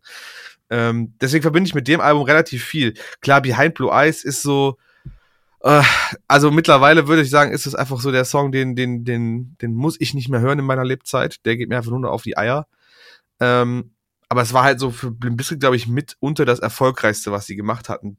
Äh, klar, weil es auch ein Cover ist von einem sehr erfolgreichen Song von The Who. Ähm, Wobei man sagen muss, äh, klar, den, eine gewisse Zielgruppe wird diesen Song natürlich gekannt haben. Ich gehe aber schwer davon aus, dass super viele Leute wahrscheinlich noch nicht mal wissen, dass das mhm. eigentlich ein Cover ist. Absolut. Oder? Ja, ja. Also, äh, ne, das Original ist natürlich, hat das seinen Bekanntheitsgrad, aber in der modernen ja. Ja, okay, ne? bin ich bei dir. Bin ich so, bei dir. das, das wird, das wird dem auf jeden Fall noch mal, ähm, das wird, das wird drüber, drüber gesch geschienen haben zu der ja. Zeit bis heute auf jeden Fall. Also ja, wie gesagt, es ist, es hat so ein paar Ups und Downs das ganze Album. Ich würde nicht sagen, dass es auch ein No Skip für mich ist. Also es sind mhm. auch ein paar Sachen, wo ich jetzt sage, auch gerade so am Anfang so äh, Down of the Day, Almost Over, Build a Bridge da, oh ja, das zieht sich ein bisschen. Äh, Red Light Green Light finde ich einfach funny wegen Snoop Dogg. Mhm. So, deswegen, der ist irgendwie no skip. Danach wird es auch wieder ein bisschen besser. Klar, Lonely World wieder relativ ruhigerer Song und, und ähm, also es hat sehr viele Höhen und Tiefen. Ich, das finde ich tatsächlich wieder interessant. Es ist, mhm. auch wenn ich sage, ich würde ein paar Songs wieder skippen, ähm, finde ich die Abwechslung darin dann doch nicht verkehrt. Ja, ähm, ich gebe mal ein bisschen Kontext noch. Ja. Ich gehe jetzt grundsätzlich erstmal davon aus, dass, äh, dass jeder weiß, wer den Biscuit ist, aber wahrscheinlich, möglicherweise haben auch nicht mal alle irgendwie dieses Album jemals gehört. Ähm, das ist halt das erste und einzige Album, was sie damals äh, ohne Wes Borland, Stimmt. dem, Stimmt. dem, dem Gitarristen quasi, der halt sich immer diese äh, witzigen Kostüme und Masken und alles irgendwie auf der Bühne trägt, ähm, der war 2001 raus und ähm, mhm. der kam aber auch erst 2004 wieder und in dieser Zeit wurde halt äh, Wrestles May Vary geschrieben und ähm, Fred Durst, den ich damals halt, und da war ich, ja, ey, ich war halt zwölf, so, und ähm, ich ich fand den einfach cool. So, ich mochte die Mucke und ich mhm. habe halt auch nicht gecheckt, dass Fred Durst vielleicht jetzt auch eine sehr kontroverse Figur in dem Sinne ist, dass er halt einfach, sag ich mal so, so Macker ist. So. Ja. Ähm, und in der, in der ähm, Musikwelt, sag ich mal, jeder, der nicht was mit New Metal anfangen konnte, äh, quasi mhm. jeder, der einfach ich, ich sag mal, es gab Leute, die mochten New Metal und alle anderen sozusagen. Ja. Ähm, die wurden halt dementsprechend diese ganzen Bands auch nicht wirklich für voll genommen und auch nicht ernst genommen. Und ähm, da kamen halt so Aussagen wie die von Fred damals, ähm, dass sie halt jetzt Wes Borland durch den, äh, weiß ich nicht, allerbesten Gitarristen der Welt oder so halt ersetzen wollen, irgendwie sowas in der Richtung.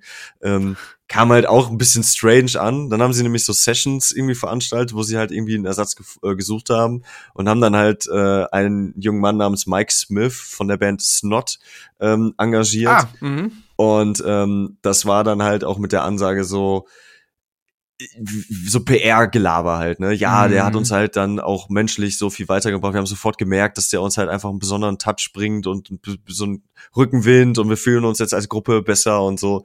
Turns out, Mike Smith hat, hat auf diesem Album, glaube ich, auf drei oder vier Songs überhaupt irgendwas gespielt. Der hat, ähm, Fred Durst hat das, hat das Ding ihm zum Großteil geschrieben, aber halt mit äh, anderen Session-Musikern zusammen halt die dann auch die Gitarren eingespielt haben und so. Mhm. Das heißt, Mike Smith hatte eigentlich wenig Impact. Ähm, ich glaube, am prägnantesten, wenn man so will, äh, ist, ist er eigentlich nur in dem Eat You Alive Video zu sehen. So. Ja. Ähm, das ist eigentlich, wenn man so will, für die Nachwelt das mehr oder minder einzige, was, was Mike Smith so mhm. von seiner Olympiske-Karriere geblieben ist. Ähm, und naja, 2004, also man hat ihn dann irgendwann wieder rausgekickt und hat gesagt so, ja, ganz ehrlich, damals wussten wir auch schon, dass es das irgendwie doch nicht ist und so. und das ist halt das, das kannst du bei Wikipedia sehr schön nachlesen. Ähm, das ist so absurd einfach. Was halt so typisch ein bisschen typisch Fred Durst einfach.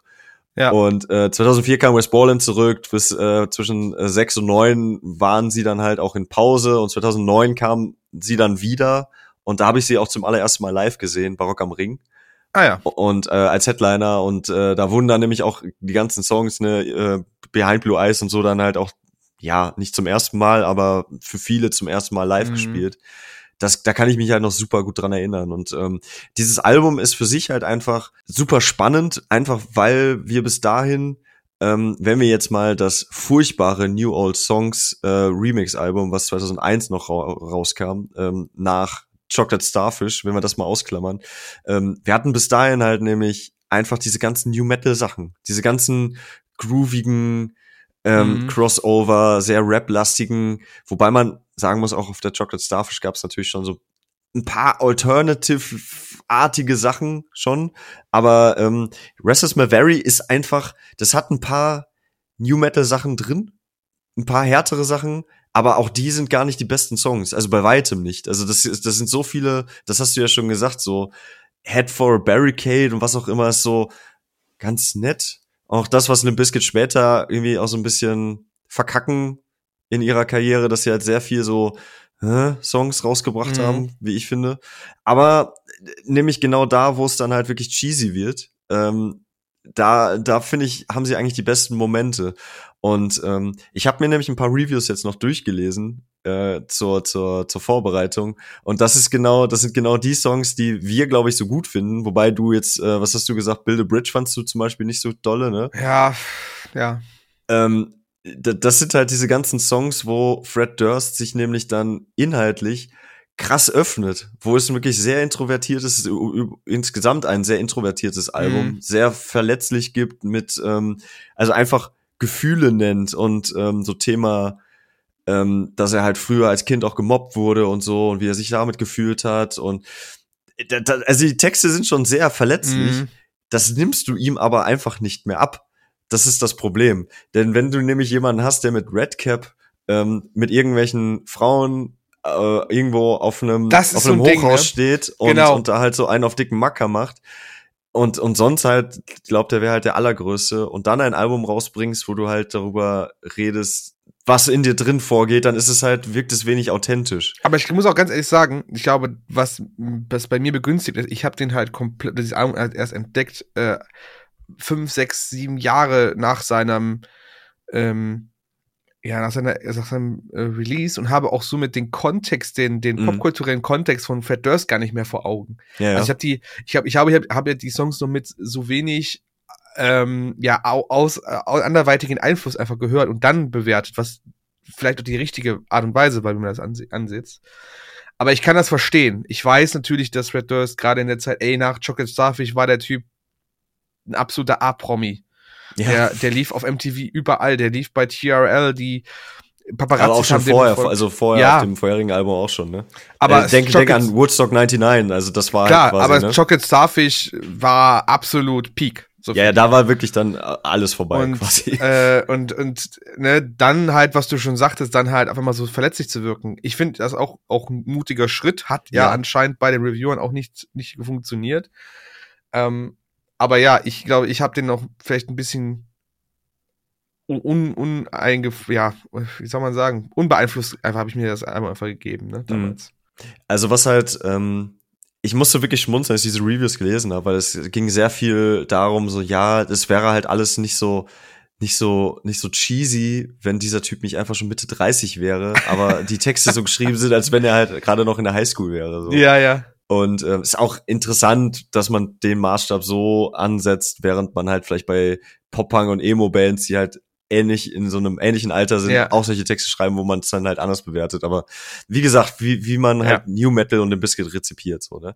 Und ähm, mich hat das damals angesprochen. Ich habe mich da drin wiedergefunden. Ja. Ich, ich, das war halt die Zeit, das war halt auch kurz so nach Hybrid Theory und so weiter und so fort, diese mhm. ganzen Alben, ähm, wo so textmäßig war das ja auch nicht so super schwer zu verstehen, wenn du halt ein bisschen Englisch mhm. verstanden hast.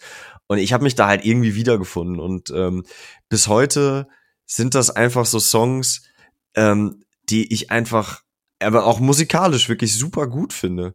Also sowas wie wie so ein ähm, wie das äh, Interlude kann man sagen, Take It Home mit dieser seltsamen Gitarre, die da irgendwie spielt. So das das Ding ist irgendwie eine mhm. Minute 40 lang. Das ist so geil einfach. Das ist so krass. Ähm, was haben wir noch? Äh, Creamer, Radio's Dead mag ich gerne. Ähm, mhm. Build a Bridge, ich, ich, ich, keine Ahnung, Underneath the Gun. Die haben so einen ganz seltsamen, moody Vibe einfach. Ja. Das, das, das ähm, sieht man oder hat man damals einfach gar nicht kommen gesehen von dem Biscuit. Und das fand ich halt sehr erfrischend und bis heute ist es eigentlich immer, wenn es so Richtung Herbst geht und so, dann laufen die einfach nonstop bei mir, die Songs. Okay. Und das ist wirklich, ähm, ich kann es nicht erklären, aber da, ich habe da so einen heftigen Sweet Spot.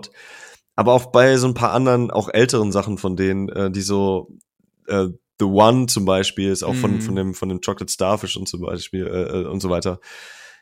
Ist schon, ist schon geil. Mhm. Also Limp Bizkit, man kann halten von denen, was sie will, aber sie haben auch Songs, die einen ansprechen können irgendwie und deswegen verstehe ich diese ganze Teenage-Angst, New Metal, was auch immer. Ja. So, da, da sehe ich mich auf jeden Fall dann, dann doch immer wieder, weißt du? Ja, absolut. Äh, Wie gesagt, es ist halt für mich das Album, was äh, in der Zeit, wo viele sich eher mit, mit, mit Emo-Songs quasi äh, ja, assoziiert haben. Mhm. Und für mich war das aber die Zeit, wo ich halt im Biscuit auch genau solche Songs gehört habe und die dann Mhm. für mich so ein bisschen diese ganze emotionale Ebene als pubertierender, adoleszenter, hormongeschwängerter Mensch äh, dann irgendwie versucht zu verarbeiten und, und für mich klarzukommen. Und da war das dann genau das Richtige. Und äh, deswegen, wie gesagt, für mich äh, ist es halt nicht cheesy. Für mich ist das genau das, was, oder er hat genau das äh, wiedergespielt, wie, wie bei mir damals auch der, der, ja, das Gemüt einfach war, ne? Deswegen, Mhm. Ich, ich würde aber nicht sagen, dass ich das an dem, an dem Album festgemacht habe, sondern einfach nur, die Songs waren halt dann das Thema bei mir. Ich habe erst nachher dann ges- gemerkt, ah ja, die kommen alle von Results May Vary. Mhm. Okay, dann cool. Cool, dass die dann alle von da kommen. So. Ja. Es ist äh, in dem Kontext gesehen übrigens, äh, wir sind da ja auch schon zu der Zeit, wo auch Bands wie Papa Roach und so sich mehr Ja. dem Alternative irgendwie zugewandt haben. Mhm. Also es war jetzt nicht äh, exklusiv für äh, Limp Bizkit und äh, Linkin Park natürlich auch und so Ja, weiter voll. und so fort.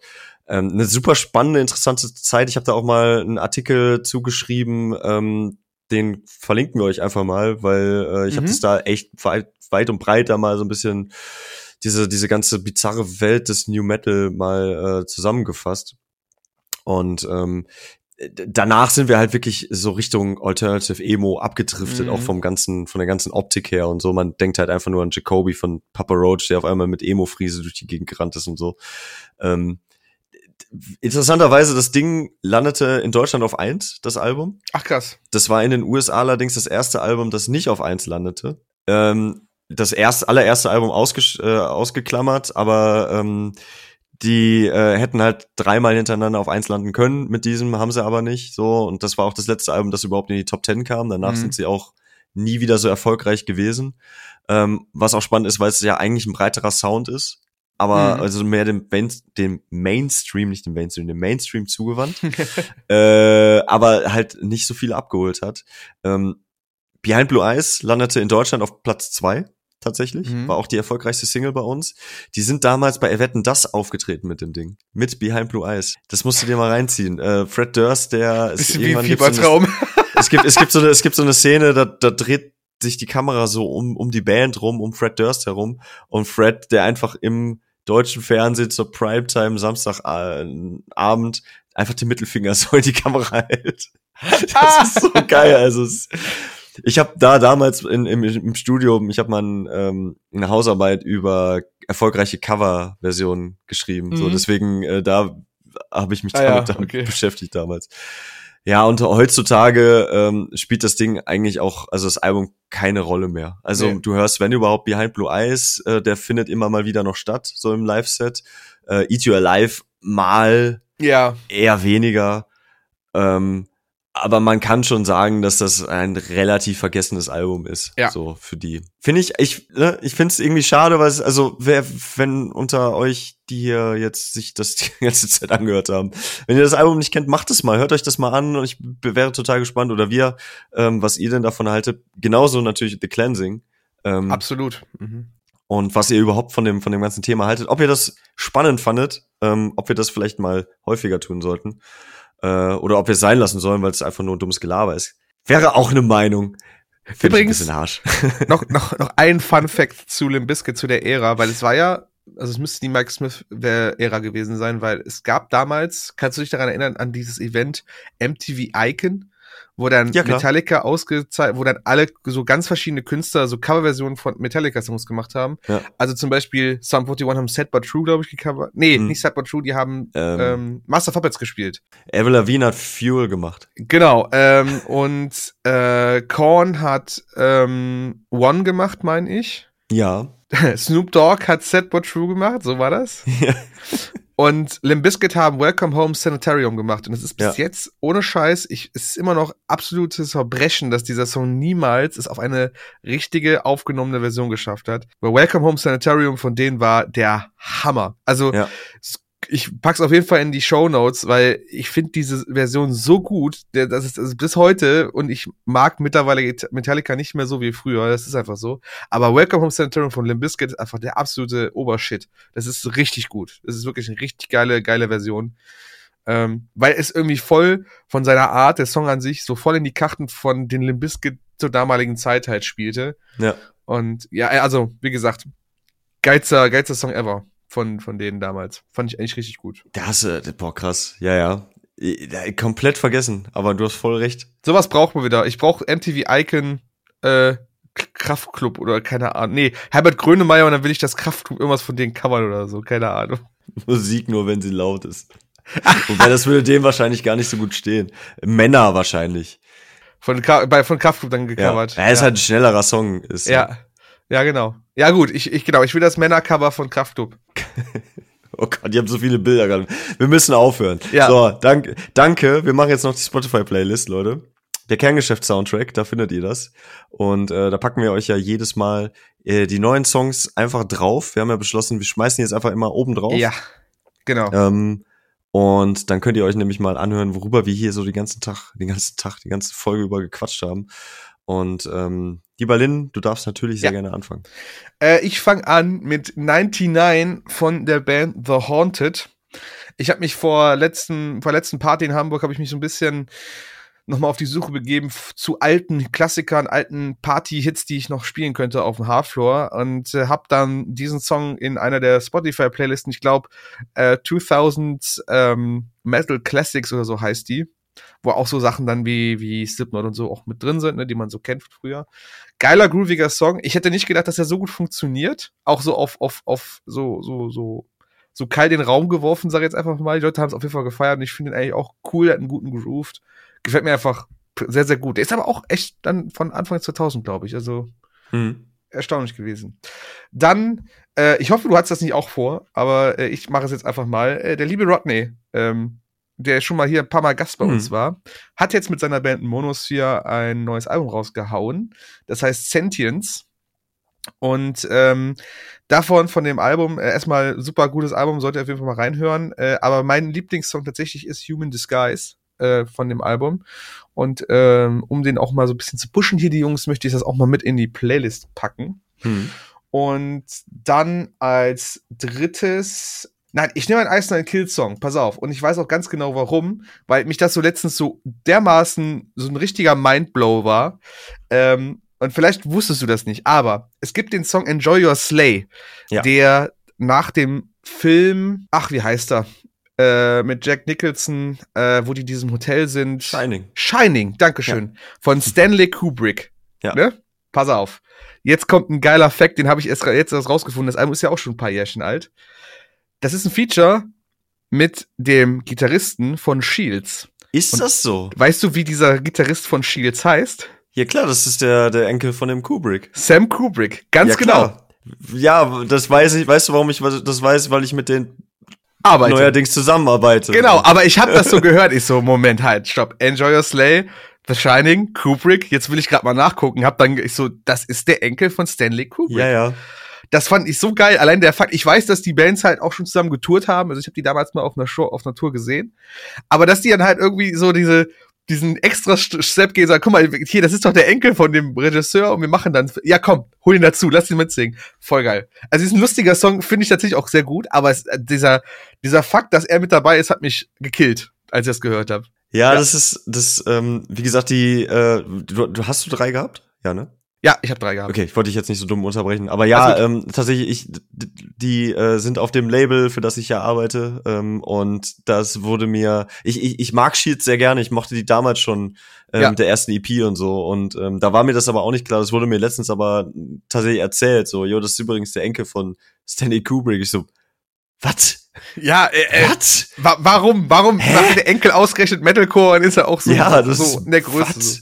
Ja, Wahnsinn. und, und ja, ja, das ist total crazy. Also ich habe mit mit ihm bisher nur E-Mail-Kontakt gehabt. Ähm, ich weiß auch nicht, ob ich so ob er offen wäre, über sowas abzunörden, so mach's ja so nicht, aber Nee. ich fand das total, Aber- total spannend. Ja, und ich fand das halt lustig, dass das irgendwie, dass sie irgendwie dann so ein Easter Egg daraus gemacht hatten. Fand ich cool. Muss ja, ich ja. ganz ehrlich sagen. ist echt ja. geil. Ja. Aber das, Ja. das wusste ich auch nicht, dass, das, dass er ein Feature da hat dann. Ja. Äh, der ist aber, Krass. der steht, steht sogar bei. Spotify mit drinne. Guck mal, ey. Ja, guck mal. Ähm, ich nehme The Intersphere, Sleeping Oh. God. Ja, ja. Ey, Klassiker. Mega. Und ähm, ich habe die Intersphere irgendwie wieder für mich entdeckt. So, das läuft bei uns im Büro gerade sehr viel. Ich habe da zwei äh, Jungs mit im Büro sitzen, ähm, die sowieso viel viel Proc hören so und ähm, Intersphere ist halt einfach eine deutsche Institution so. Leider Absolut. aber auch echt zu weh, also zu zu be- unbekannt so. Also absolut. in in ihrer Szene natürlich nicht, aber Leute hört mehr Intersphere, wenn ihr so Sachen wie Sleep Token und so mögt, dann hört bitte mal bei Intersphere rein, weil das ist echt auch sehr geile Mucke. Oder sag ich mal, wenn ihr sowohl Sleep Token, aber, als, aber auch so Biffy Clyro und sowas mögt, irgendwie, wenn ihr so da irgendwo zwischenhängt, unbedingt mal reinhören. Sleeping God, vielleicht so als erster, erster Auftakt. Ah, so ein, ah, geil. Einfach geil. Das ist eine Frechheit, wie gut diese Menschen an ihren Instrumenten sind und wie wenig Aufmerksamkeit sie dafür bekommen. Das ist schon. Es ist wirklich so. Es tut mir echt in der Seele weh, weil das, es ist e- echt fantastische Musik. Ja. Ähm, kann ich auch über Creeper Teenage Sacrifice, äh, ich bin mir nicht sicher, ob ich den schon mal reingeschmissen habe. Habe ich das gemacht? Boah, Creeper? Nee, glaube ich nicht. Glaube ich, glaube nämlich auch nicht. Ähm, ist jetzt von dem neuen Album, ich finde das neue Album tatsächlich noch nicht, also hat mich nicht, nicht wirklich abgeholt. Aber dieser Song, und der klingt einfach so Ghost-mäßig, das ist einfach, Ja. das ist auch schon fast frech. Aber ich, ich, boah, der läuft bei mir einfach rauf und runter. Und Ja. Teenage Sacrifice ist vielleicht als Titel und auch der, ich, ich verstehe den, ich verstehe noch nicht so richtig, was sie damit aussagen wollen. Be My Teenage Sacrifice.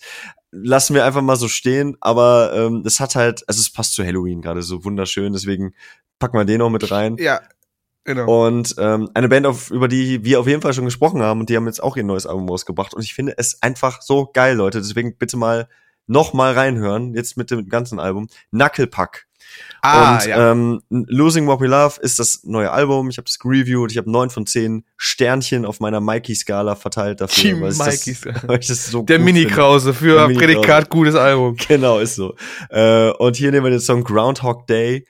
Ähm, ist ein, ey, wirklich, wenn ihr, wenn ihr ein Herz für Pop-Punk und Emo habt und äh, Easycore, Easycore ist ja ein bisschen gefrickelig hier, frickeliger Pop-Punk, dann hört da mal bitte rein. Echt tolles Ding und äh, macht unglaublich viel Spaß zu hören. Boah, Lynn, jetzt haben wir doch eine äh, anderthalb Stunden gemacht und ich meinte im Vorfeld noch so, ja, eine Stunde. Ja, weil du ja auch nicht aufhörst mit den, mit den Gesprächen, mit den Themen. Ich höre nicht auf, ne? Aber ich habe auch richtig Bock gehabt jetzt zum Ende. Ja, das hat man Mir gemerkt. versagt aber langsam die Stimme, deswegen Ja. müssen wir wirklich aufhören. Okay. Äh, und du musst den ganzen Schwachsinn hier auch noch schneiden. Das ist auch noch richtig. Das, ja. ist auch noch so, das gehört ja auch noch dazu. So, ähm, Leute, ich hoffe, ihr hattet Spaß. Ähm, gebt bitte gerne Feedback und ähm, vielleicht an der Stelle auch noch mal so zwei Sätze. Danke für die, ich sag jetzt mal im Allgemeinen, danke für die hitzige Diskussion unter unserem Post so zu Ja. der letzten Folge. Die war ja relativ. Ich würde gar nicht sagen, dass die Folge an sich so kontrovers war. Nein, waren, war sie auch nicht. wir waren ziemlich neutral in dem, was wir gesagt haben. Wir haben natürlich auch Stellung bezogen, aber am Ende des Tages gesagt so, ey, entscheidet halt selber, was ihr machen wollt mit Wir haben- kontroversen KünstlerInnen. Wir haben im Endeffekt auch nur Einwürfe dazu gegeben, wie wir es machen würden. Das Ja. ist, das ist unser gutes Recht und das kann man auch so nicht absprechen. Wenn ihr das anders seht, gut, dann ist das eure Sache. Äh, wenn ihr gar keine Ahnung habt, wollten wir zumindest euch was an die Hand geben, womit ihr euch dann vielleicht noch mal ein bisschen besser auch selber positionieren könnt. Ne? So muss man das einfach sehen. Äh, äh, genau, so. Genau. Einfach und und ähm, es gab auf jeden Fall und die die uns bei Instagram folgen haben das ja auch dann wahrscheinlich vernommen. Äh, wir haben noch mal ein Statement dazu rausgebracht, weil wir ein paar Kommentare doch ähm, arg daneben fanden, Ja. ähm, die halt nämlich ja gewisse Menschenrechte irgendwie oder zum Beispiel Gruppierungen da doch noch mal so ein bisschen diffamiert haben und das fanden wir einfach nicht so geil und ähm, wir würden uns wünschen äh, bei aller Meinung, die wir jedem ja auch zusprechen, seid da trotzdem irgendwie fair und nett zueinander und ähm, denkt Ja. vielleicht auch noch mal vorher drüber nach, was ihr so dann doch ins Internet äh, rausjagen wollt, ob das wirklich so eure Meinung sein sollte oder nicht. Ähm, nichtsdestotrotz danke für die, für die, für, für die ganzen, das ganze Feedback so auf, auf Ja. wirklichen äh, Wegen. Das hat uns sehr gefreut. Und ähm, wir hoffen natürlich, dass wir vielleicht jetzt auch ein paar neue Leute jetzt mit am, mit an Bord haben, die ähm, Ja. jetzt mal reinhören und äh, herzlich willkommen, wenn, wenn ihr bis hierhin durchgehalten habt jetzt. Ähm, Respekt. danke fürs Zuhören und ähm, Genau. Ich muss auch ganz ehrlich sagen, vielleicht noch so als Abschluss, ähm, diese Kontroverse hat mir nochmal gezeigt, dass ein Großteil unserer Hörerschaft auch sehr stabile Leute sind. absolut. Das- Absolut. Ist ein sehr beruhigendes Gefühl, finde ich, dass man merkt, dass sich die, da, äh, dass man sich da auch nicht vor, vor äh, also eindeutigen Aussagen, äh, ja, sich nicht davor äh, äh, zurückduckt, sondern sich ganz klar Stellung bezieht und dann auch so eine stabile Stellung dazu bezieht. Deswegen äh, Chapeau an euch, die ihr euch damit eingebracht habt und auch dagegen gehalten habt, gegen alles andere. Fand ich sehr schön zu sehen, dass es sowas bei uns gibt, dass es bei uns so ist. Genau. Das, das ist es. Punkt. Das So. ist es. Punkt. Danke fürs Zuhören. Nochmal. Genau. Ähm, bei Instagram Morcor Podcasts, wenn ihr da noch nicht teilgenommen habt, folgt uns da, gebt uns gerne mal Feedback. Ähm, und ansonsten sehen wir uns, hören wir uns vor allem in der nächsten Folge. und du holst jetzt eine Mütze Schlaf, Mike. Ja, mal schauen. Ah. Macht's gut. Ciao. Bleibt gesund. Ciao.